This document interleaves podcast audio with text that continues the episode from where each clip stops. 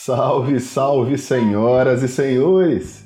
Seja muito bem-vinda ou muito bem-vindo a mais um episódio da segunda temporada da nossa série de podcasts 10 Minutos que Importam. Eu, eu sou Edberto Santos e o meu trabalho é ajudar pessoas como você a se transformarem em quem realmente desejam e merecem ser.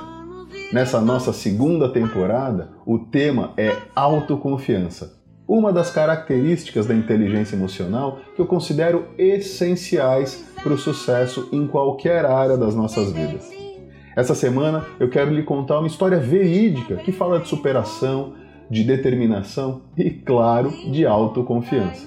Então, sem mais delongas, pode soltar a vinheta. Uh, we have had some technical problems. Wow!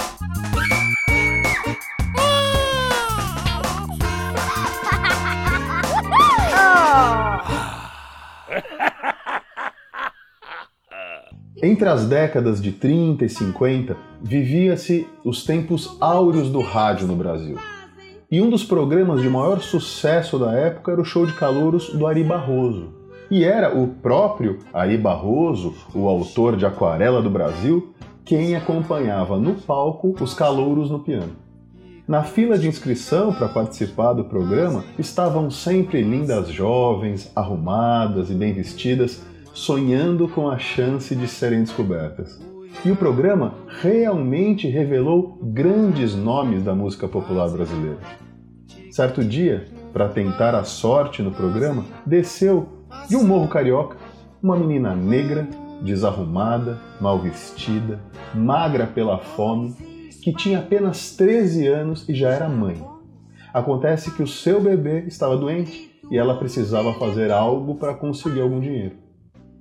A espera nos corredores da emissora era bastante angustiante e os calouros, ao serem chamados, subiam ao palco trêmulos e nervosos.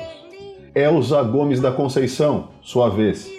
Após ouvir seu nome, a menina cruzou a porta do estúdio. Cerca de mil pessoas assistiam ao programa no auditório.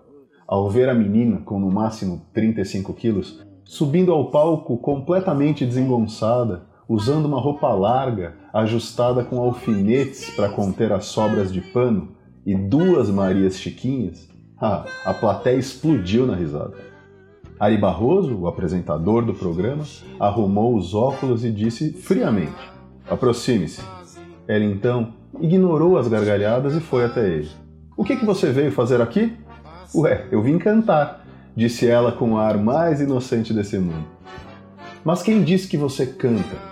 Eu, falou com a voz firme. Então Ari Barroso disse: Diga-me uma coisa, de que planeta você veio? Ela respirou fundo e lhe respondeu: Eu vim do planeta Fome, seu Ari. Do mesmo planeta de onde o senhor veio. Nesse momento, o auditório se calou. Ali estava uma adolescente cheia de bravura, desafiando o grande ícone da música brasileira lembrando que ele próprio também tinha vindo da pobreza e que havia passado por dificuldades, assim como as que aquela menina estava passando no momento. Em silêncio, Ari apontou a ela o microfone e foi para o seu piano. A menina então começou a cantar com a sua voz afinada e ao mesmo tempo arranhada, rouca, única, usando a voz de uma maneira que ninguém nunca tinha ouvido. No final, o mesmo público que riu tanto dela na sua chegada vibrou de emoção e encheu o estúdio de palmas. Ela recebeu as palmas chorando, abraçada com Ari, que igualmente emocionado disse: Senhoras e senhores, nesse exato momento acaba de nascer uma estrela. E assim começou a carreira de Elza Soares. Quando eu ouço histórias como essa, as perguntas que me vêm à cabeça são: o que faz com que pessoas com um prognóstico tão ruim vençam obstáculos tão intransponíveis? O que as faz ter foco e determinação suficientes para atravessar um oceano inteiro de dificuldades? Como elas conseguem transformar os seus maiores problemas em combustível para os seus desafios? O que cria nelas essa certeza de que não há por que recuar, de que vale a pena seguir adiante? E a resposta para todas essas perguntas é a mesma: autoconfiança. É comum as pessoas me perguntarem por que falar sobre autoconfiança. E a resposta é essa: ter convicção do nosso próprio potencial e sentir que é possível fazer algo valioso com o que a gente já tem dentro de nós é uma espécie de elemento mágico que leva ao sucesso. A coisa mais triste que eu vejo na falta de autoconfiança é que pessoas que não acreditam nelas mesmas acabam não deixando aflorar o enorme potencial que elas já possuem. Elas se anulam e não entregam ao mundo o que poderiam e deveriam entregar. Elas perdem e o mundo perde com elas.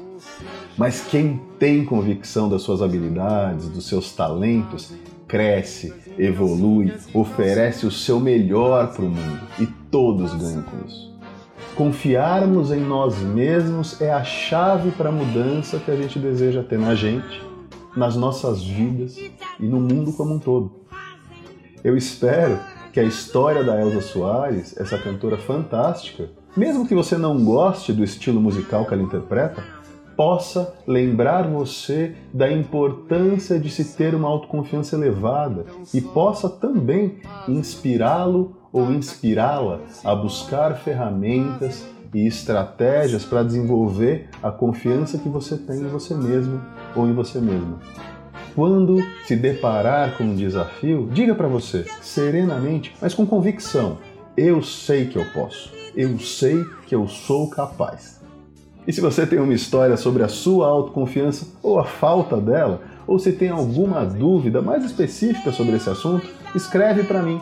Você pode escrever por e-mail contato@mrcoach.com.br ou entrar em contato através do site que é o www.mrcoach.com.br.